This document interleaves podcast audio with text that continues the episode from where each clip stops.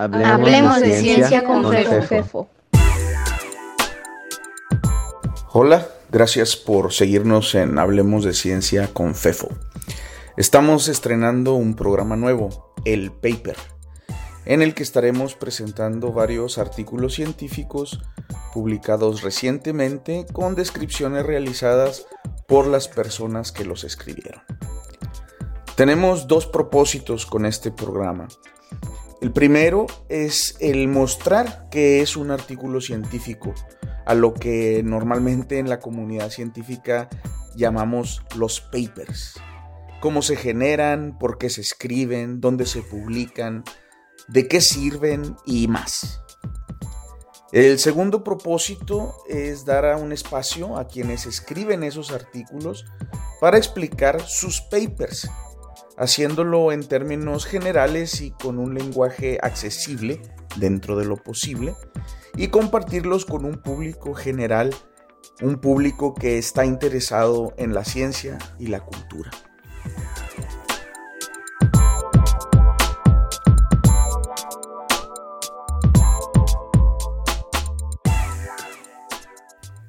En este primer episodio escucharemos a la doctora Maura Elizabeth Ramírez Quesada de la Universidad de Tokio, quien nos hablará sobre uno de sus artículos más recientes.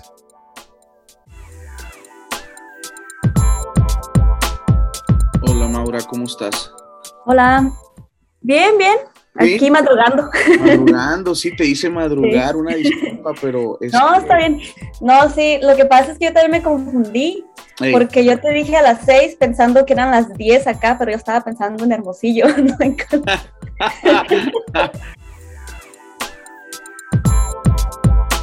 sí, a mí se me hace tan difícil recordar los nombres de las personas que conozco.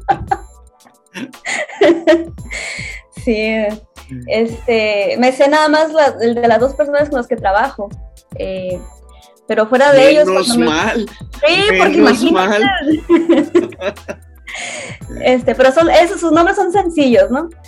Eh, Koichi y Natsumi son, pero aún así al, inicio sí me costaba eh, aprenderme, los tenía que leer en los emails que me mandaban.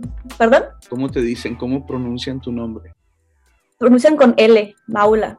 Maula. Pero después me explicaron que es porque ellos no, cuando yo lo digo, ellos escuchan la L, no, no, no, tienen, no encuentran la diferencia entre L y R. Está como, como los norteños con la CH y la SH, ¿no? Sí, bueno, yo ya la detecto. Tú ya la detectas. pero al principio podía. Al principio no. No, yo no podía. Yo decía, de que están bien locos, ¿de qué están hablando? Decía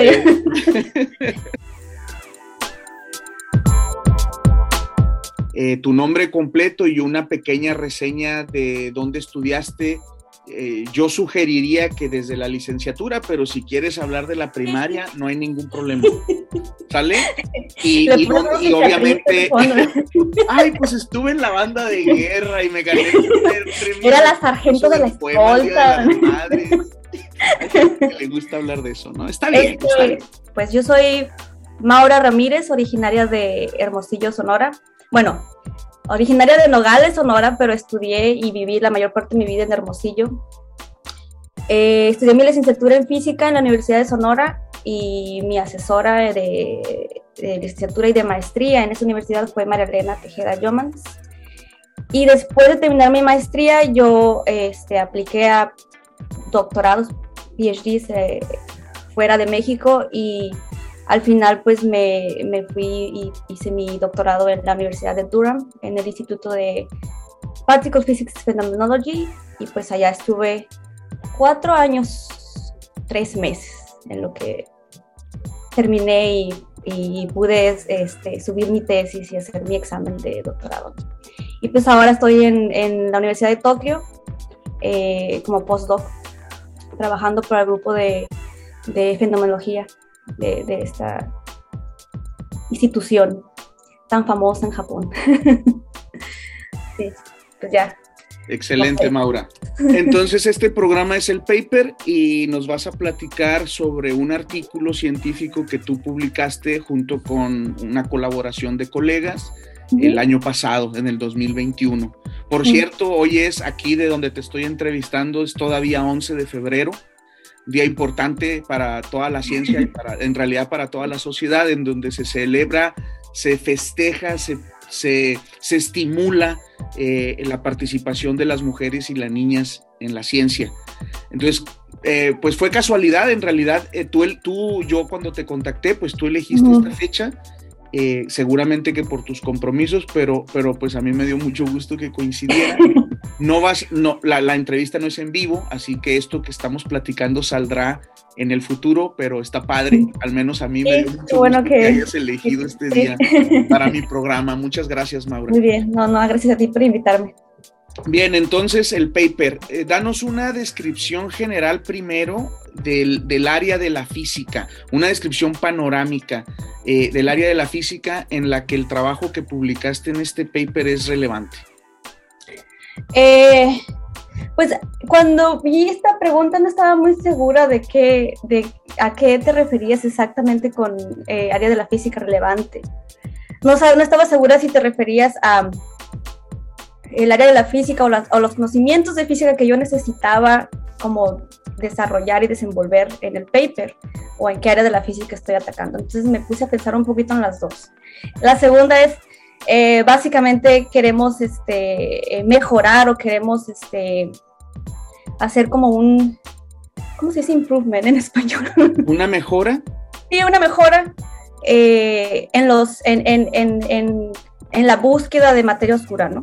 ayudar un poquito a los experimentos que ya existen eh, y que están buscando las propiedades de, esta partícula que todavía, bueno, todavía no sabemos siquiera si es una partícula, ¿no?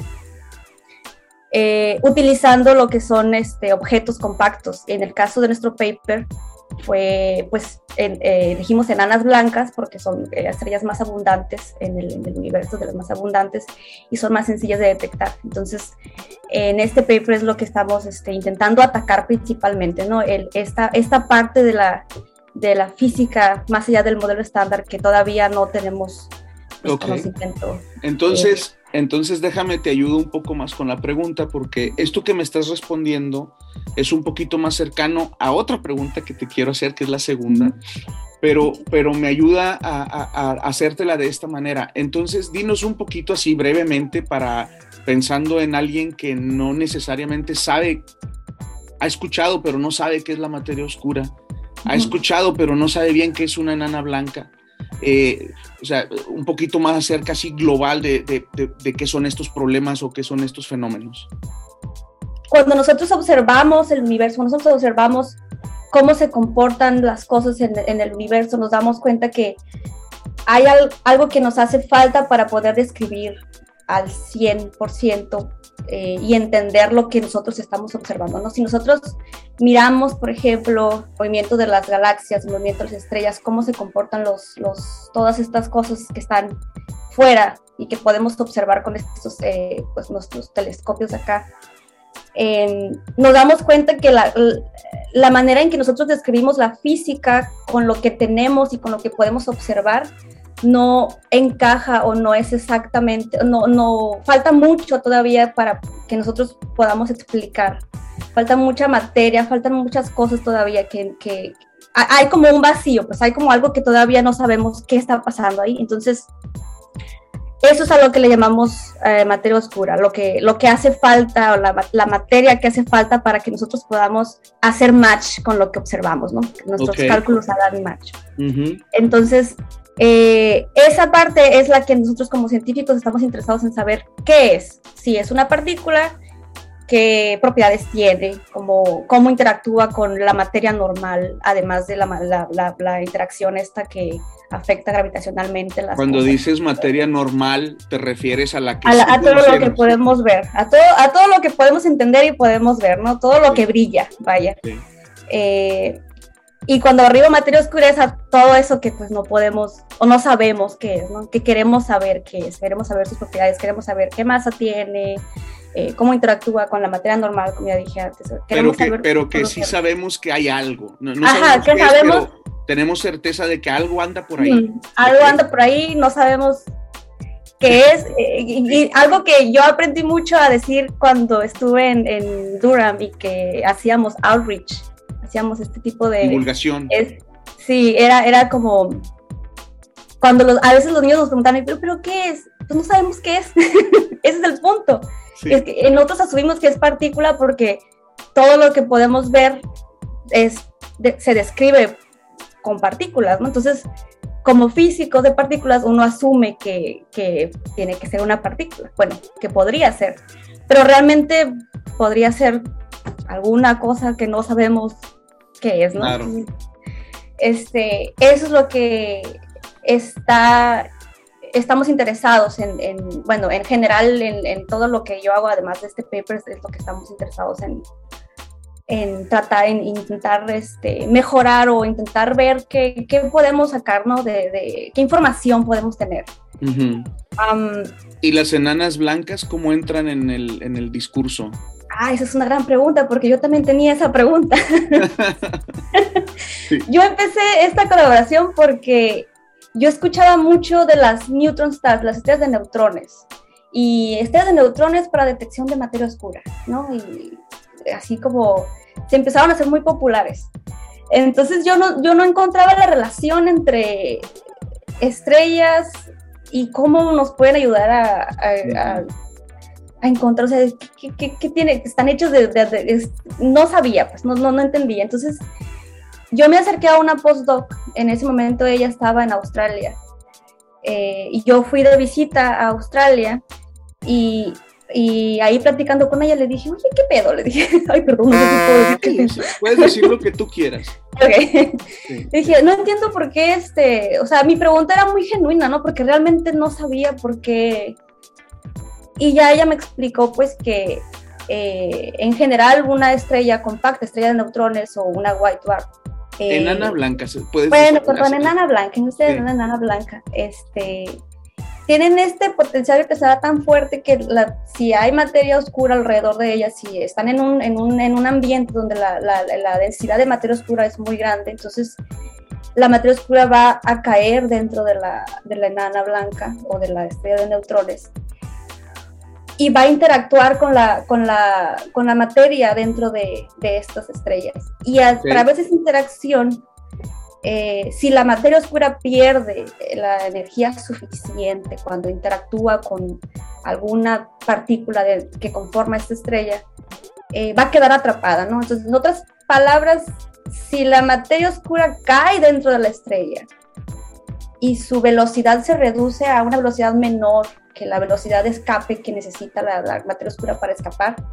Entonces va a empezar a acumularse en el, en el centro de estas estrellas y esa acumulación puede generar algún cambio físico en, en la estrella, ¿no? Por ejemplo, puede aumentar su temperatura o puede hacerla que, que, no sé, se vaya a supernova o, ¿no? Entonces, esas cosas que generan la materia oscura dentro de la, de la, de la enana blanca o de la estrella de neutrones se puede utilizar o la, podemos nosotros observar y ver más o menos, eh, o sea, este efecto se puede observar y podemos este, poner estos límites ¿no? en, las interacciones de materia oscura con, con materia normal, que la materia normal sería la que nosotros llamamos la que está conformando la estrella. La que sí conocemos de alguna La que sí, sí.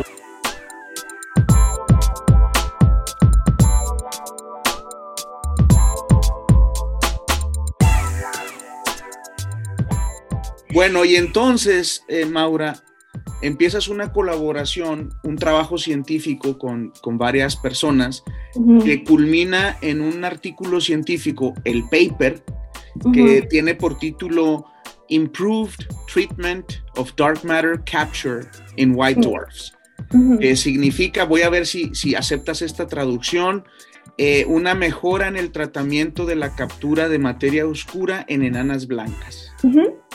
Eh, que fue publicado en el Journal of Cosmology and Astroparticle Physics, que es uno de, los, de las revistas científicas en el área bastante reconocidas. Bien, entonces ahora sí, ya creo que ya queda muy claro el, panorama general de, la temática científica que, que, este paper, en el que el trabajo que publicas en este paper recae. Y entonces, ahora sí te preguntaría si pudieras definir dentro de lo posible, yo sé que a veces no es posible, de manera concreta, la pregunta o la problemática que se intentó o se resolvió en este trabajo. Es que está un poco difícil porque es tantas cosas que, que tuvimos que hacer. Sí, sí, Pero yo creo que la principal es si utilizando, porque al transcurso de la, de, la, de la, historia desde los 60 se han utilizado las estrellas, ¿no? se pero la pregunta principal es si, utilizando enanas blancas, si, si usando estas, estrellas, eh, podemos hacer una mejora en los límites que ya están puestos por detección directa o por otro tipo de estrellas, como las estrellas de neutrones, y por qué sería, eh, en qué caso sería la mejora y, y, y, por qué sería la, la, enana blanca una mejor opción. Esa sería como una pregunta eh, la, primera pregunta que uno nos, nosotros nos hicimos al empezar el trabajo, ¿no? está clarísimo, está clarísimo, muy padre, está padre. Eh, y bueno, Digo, no, no, necesita haber más, esa ya es una pregunta científica bastante interesante. Ahorita nos platicas el resultado, pero, pero, ¿qué más? ¿Qué más quieres agregar? Si es que, si es que eh, hubiera algo más. Pues en el paper hicimos hicimos el tratamiento a dos tipos de, de, targets, de blancos. De blancos. Eh, uno es interacción de la materia con eh, protones o con, o con el carbón. de la materia oscura con el carbón. Con el carbón. Y la otra es directamente con electrones. Entonces, eh, lo que nosotros no entendíamos, al menos eh, con enanas blancas, era qué tan buenos eran los bounds que se podían conseguir, los, los límites, perdón, que se podían conseguir al momento de hacer target, ah, perdón, al momento, de, al momento, de, interactuar con los electrones. Entonces, esa fue otra pregunta, es qué, qué tan eh, buenos saldrían los límites si en lugar de, de considerar eh, protones, neutrones y el, carbón en general, ¿qué, ¿qué, tanta mejora habría ahora en el caso de los, del, electrón, ¿no? En, este tipo de trabajo. Entonces, eh, esa también fue otra de las preguntas que hicimos, ¿no? Y considerando, por ejemplo, que en la, en, la estrella, en la enana blanca, como es tan densa y la, y la, la materia oscura se, se vuelve o se hace relativista cerca de la, del, del campo gravitacional de estas estrellas, eh, qué tanto podríamos nosotros mejorar el, el, la, el, el cálculo de la, de, la cap, de la captura de materiales, el, cálculo de la razón a la que se, a la que se empieza a capturar, ¿no? Eh, incluyendo efectos relativistas en el cálculo. Todo. Ese, ese tipo de cosas previamente no estaba hecho en otros, donde ya se había trabajado, por ejemplo, con enanas blancas, ¿no? Se había el, el, el, el, trabajo ya ha sido muy simplista. Eh, por ejemplo, también este, otros trabajos no habían incluido lo que es la estructura interna de la estrella, no habían incluido una ecuación de estado, no habían incluido esta este, cinemática relativista, eh, pequeños detalles. Que hay que decir que hay que, decir que, que normalmente así es, ¿verdad? Porque incluir estas cosas es, es bastante complicado y pues no, es de que los otros lo hayan hecho mal o, sin cuidado. Fueron primeros intentos, primeras aproximaciones y ustedes dijeron, pues vamos haciéndolas. Vamos a ver qué pasa, Más a detalle, ¿no? Eh, eh, evidentemente que una enana blanca pues es un sistema muy diferente al de, al de una de protones, de, perdón, de neutrones, densidades distintas, eh, propiedades distintas, entonces ustedes tuvieron que entender muy bien cómo son estas enanas blancas, ¿verdad? Sí. Ok. Sí, sí, no, pues está, suena muy padre.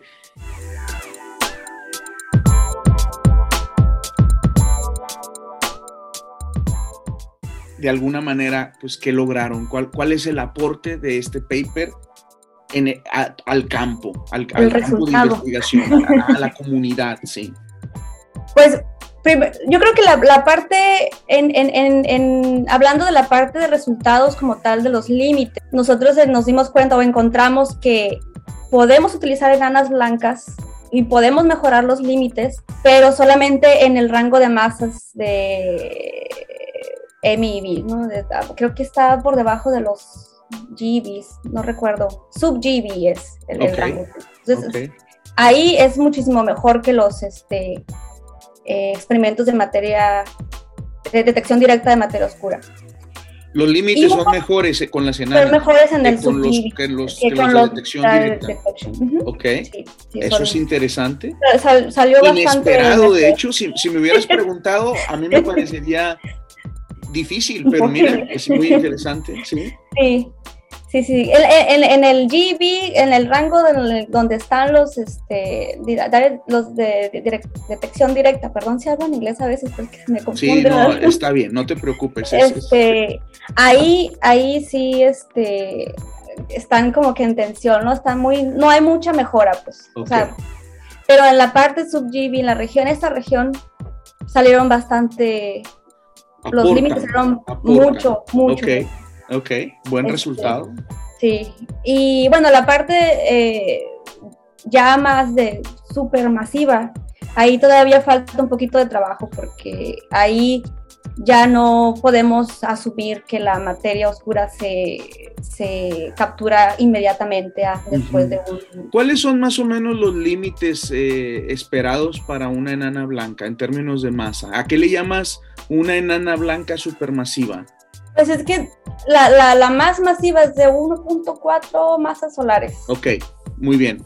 Y, pero realmente la, la masa no es lo más importante porque puede ser una masa muy grande, pero si la, si la de enana blanca brilla mucho, o sea, si su luminosidad es muy intensa o no es muy vieja, eh, no vas a poder eh, utilizar esa estrella para, para poner estos límites, ¿no? Necesitas que ya esté medio opaca. que esté medio muerta, fría.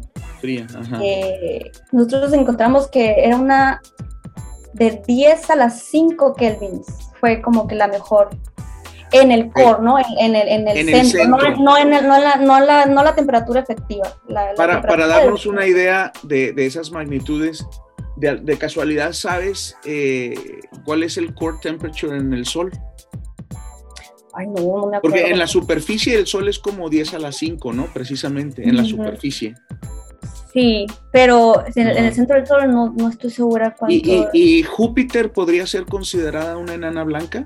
No, esa yo creo que es más considerada como una enana marrón. Ok. Esa es, más cercana a una enana, es muy, fría. Ok. Sí.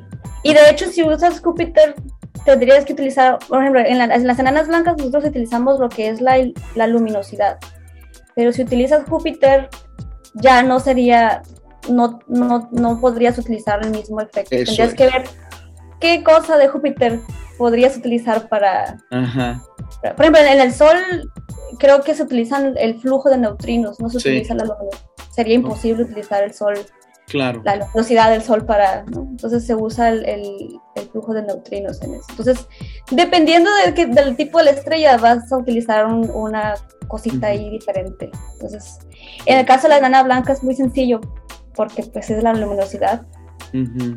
Y aparte la estructura de la enana blanca es como de las más sencillas que hay. Es muy simple cómo está formado. Pero sí, eh, eh, el resultado en sí eh, hablando de los bounds, de los límites de la, materia, de la interacción de materia oscura, sí hubo una mejora en el, en el caso de protón, materia oscura de protón, sí hubo una mejora en el sub-GeV. Y en el caso de los electrones, los límites fueron buenos en todo el rango. Ok. en todo el rango de más. Pero, pero, este... ese hay un pero, ¿verdad? Sí, hay un pero. Ese resultado depende de, de, la densidad de materia oscura en la región donde está la enana blanca, ¿no? O sea, nosotros utilizamos una enana blanca en un, en un cúmulo de globular cluster, globular, cúmulo de... Un cúmulo globular. Globular. un cúmulo globular, este, el M4, ¿no? Que es el que bueno, nosotros encontramos que era como el, un poquito más estudiado en cuanto a la densidad de materia oscura que se estima en ese, en ese en ese cúmulo, en, esa región. Entonces, por ejemplo, una nana blanca local, la densidad de materia oscura local es muy pequeña, entonces ya no podemos utilizar la, luminosidad para poner estos bounds. No, no, no tendríamos. pero, pero está bien, o sea, eh, entiendo que lo manejes como un pero. Sin embargo, eh, pues sabemos o esperamos regiones en el universo donde se conjunten estas dos cosas. No, tampoco es raro pensar, no, no estás buscando o no te estás restringiendo a escenarios así muy poco probables. No, en, realidad hay muchos cúmulos globulares donde se estima que la densidad de materia oscura puede ser alta, entonces yo creo que, o sea, entiendo, a ti te gustaría que funcionara en todos lados y para todas las condiciones, pero digo, hay que ser ambiciosos, pero también, oye, ¿no?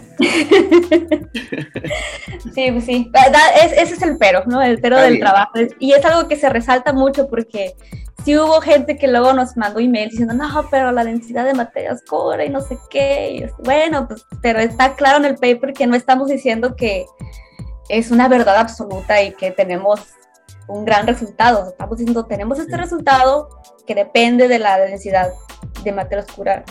¿no? Sí, sí bueno, pero, pero está bien porque mira, esto que me acabas de platicar de alguna manera me da pie a la siguiente pregunta en términos de cuál es la relevancia que tú, tú consideras a nivel personal. Esto es obviamente con cierta subjetividad de tus resultados en el campo. Y, una de las cosas que, sucede en la ciencia y, prácticamente la razón principal por la que publicamos artículos científicos es porque queremos que sean criticados.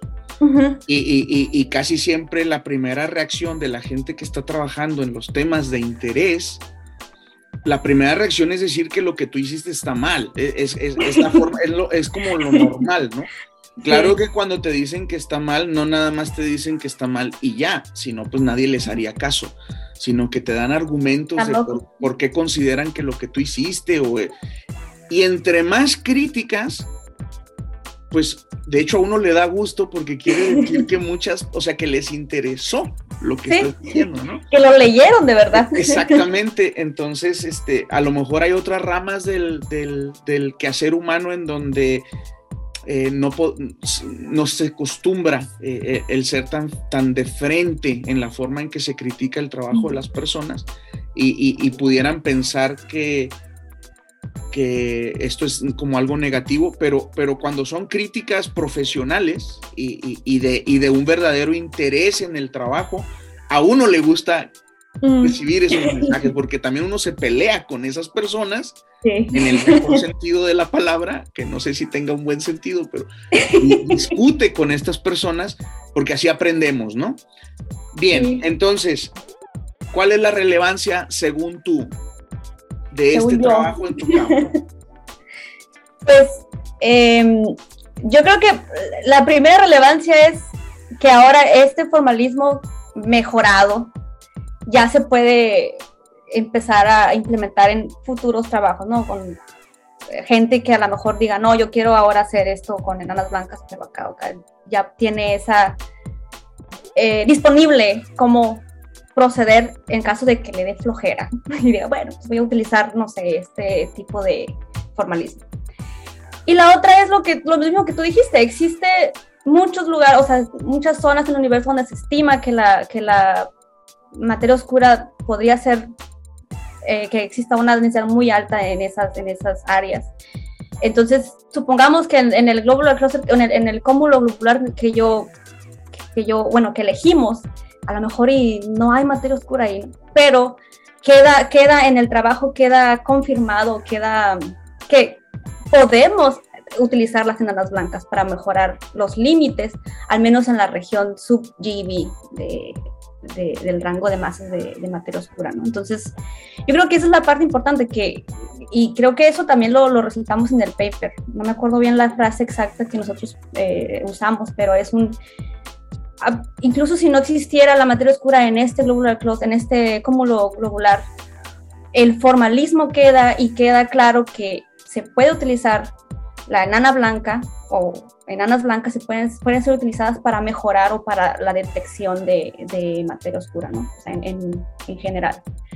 Entonces yo creo que esa es la parte principal, o sea, es lo que al menos a mí me queda, ¿no? De, de queda ahí el, el, el, la discusión abierta de, en, en, ese sentido. Entonces, es, en lo personal creo que eso es lo que, lo que queda algunos, me gustaría que dijeras un poquito sobre por qué publicaron en esa revista. Entonces, a, lo mejor algunos datos sobre la revista, eh, no sé, que nos puedas platicar de eso. Creo yo que el, el bueno, el, lo más importante que tuvimos en la discusión fue una revista que fuera relevante a lo que estamos haciendo, ¿no? En el sentido de que en este paper hubo mucha astrofísica, astropartículas, hubo, bueno, la, parte de partículas no es tan relevante a, la revista, pero decidimos ahí, primero que nada, por el tema que nos estamos tratando, que involucraba mucho la parte astro. Eh, y pues ya después yo este, viendo que es un, buen paper, tiene un factor, impact factor de 5.86. Un buen journal, un buen journal.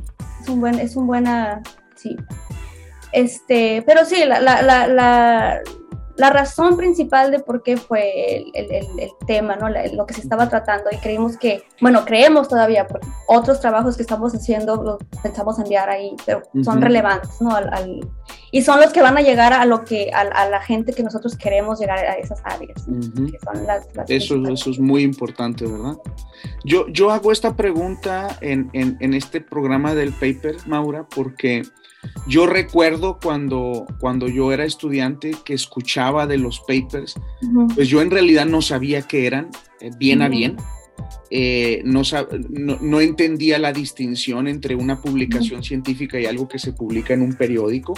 Poco a poco me fui dando cuenta de las diferencias o, publicar un libro eh, sobre algo que uno piensa o publicar un libro de texto científico pues tiene sus diferencias. Y también eh, eh, conforme pasó el tiempo, pues cuando empecé a hacer investigación, que supongo te pasó algo similar, y pues eran mis asesores, las personas más senior, las que decían dónde se iba a publicar. ¿Dónde se publicaba? Y así fui conociendo las revistas que la comunidad consideraba serias e importantes en la disciplina en la que cada uno eh, pues, está desarrollándose, ¿no? Entonces me gusta hacer esta pregunta porque pues surgen estos temas. Tú, lo, tú misma acabas de decir, vimos que esta era una revista que estaba en el tema, o sea, que, digamos, nuestro trabajo tenía mucha parte de astrofísica, ok, astro, cómo, cómo evolucionan las estrellas. Es una revista que utiliza la gente que trabaja en estas áreas, tiene un factor de impacto, impacto importante que que obviamente no significa que sea una excelente o una mala, pero te da una indicación junto con otros factores. Y, bueno, eh, eh, es por eso que pregunto esto, ¿no? Porque quiero que gente que nos está escuchando, que, que, que, quizás no está relacionada con el mundillo nuestro de la ciencia, pues diga, ah, ok, hay, hay estas revistas curiosas, ¿no? Que, que tienen cierta forma de funcionar. Muy bien, pues ya terminamos. Y ya nada más quisiera pues darte la, la, palabra por si quisieras hacer algunos comentarios finales. pues no sé.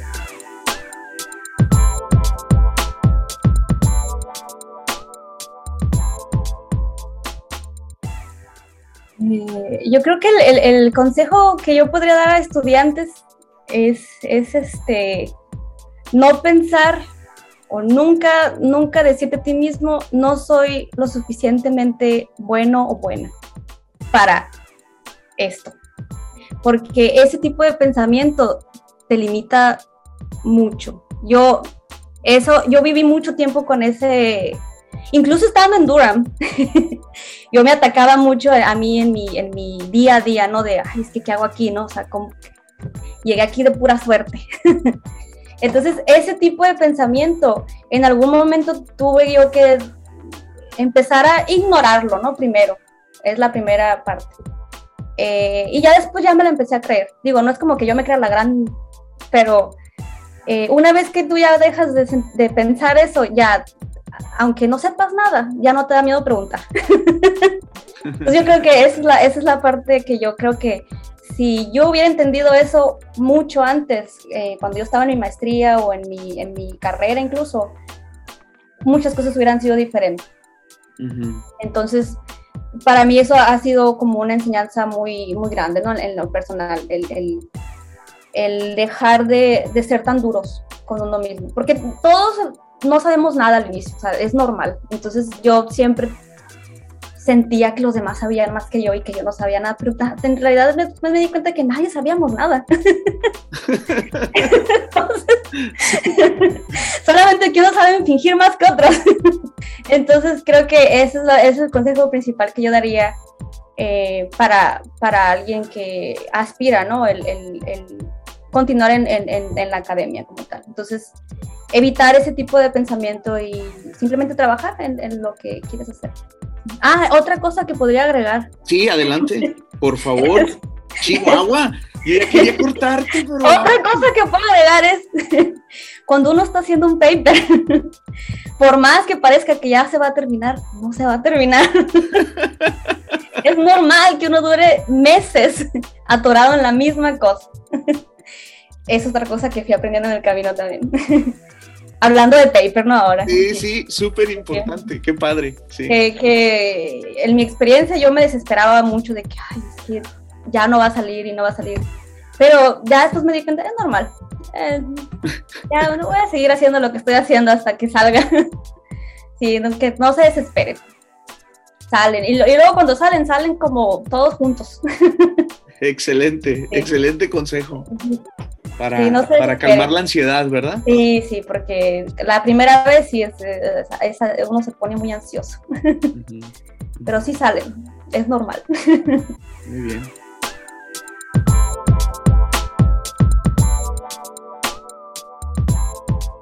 Ah, y no hablamos de ellos. No sé si quieras este, comentar algo sobre con quién trabajaste este paper. Brevemente, ah, quiénes son, si te acuerdas sus nombres. Sí, Ay, ¿cómo no me acuerdo sus nombres? Sigo trabajando con ellos, ¿tú crees? Los, veo cada semana. Este, bueno, la, la, principal, la que fue la de la, a la que yo le pregunté y la que fue la de la iniciativa y la que es más experta, bueno, que yo considero que es la más experta en el tema es Sandra Robles. Ella es peruana. Eh, ella hizo su maestría en España, en el IFT. Eh, conoce a, eh, ¿cómo se llama? Ibarra, el, Alejandro Ibarra. Alejandro, sí. ya lo conocí yo también en algún momento. Eh, y ahorita ella es postdoc en, en King's, King's College y se va a Fermilab, de hecho, este año. Cinco años agarró ya. Muy bien. ella, es, ella es la que inició todo el, y la que dirigió el proyecto, ¿no? En general. Y es, eh, estuve yo como estudiante de doctorado con otro chico de Melbourne, él también como estudiante de doctorado, Michelle, bueno, Michael, en, eh, Virgato se llama, él, es, él, es, estudiante, aún es estudiante de doctorado en la Universidad de Melbourne. Eh, Nicole Bell, que es, es profesor de, perdón, es, es, profesor, es profesor allá en la Universidad de, de Melbourne y que fue como jefe directo de Sandra, ¿no? De, y, es este, la, la, asesora de, de Michael.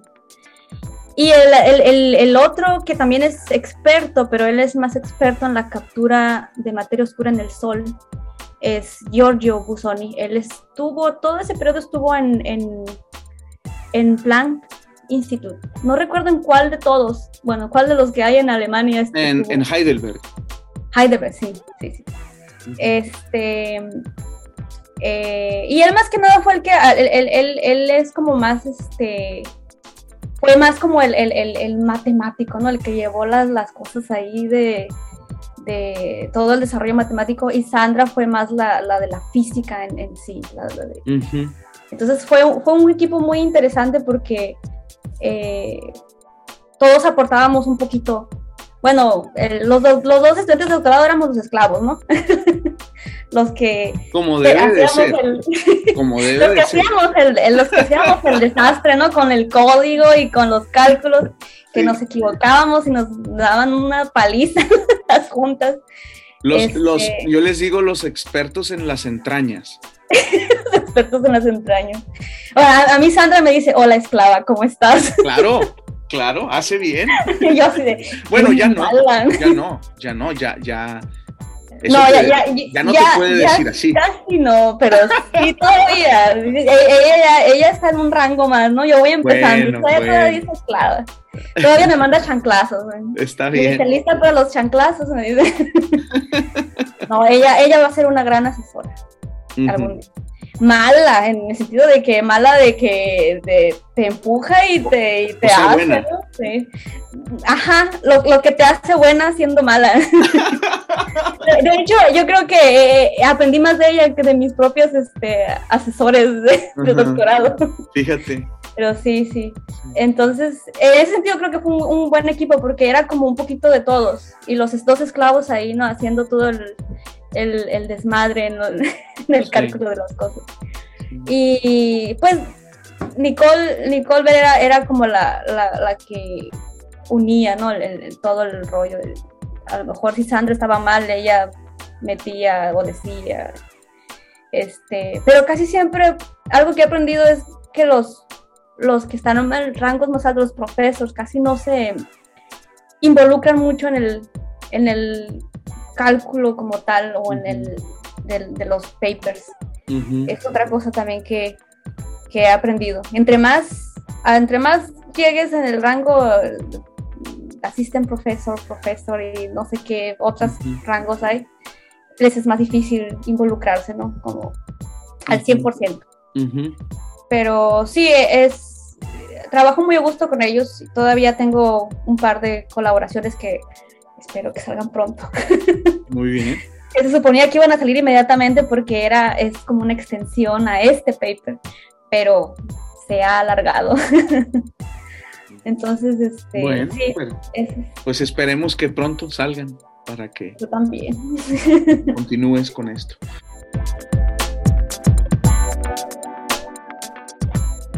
Pues muchas gracias. No, a ti, gracias.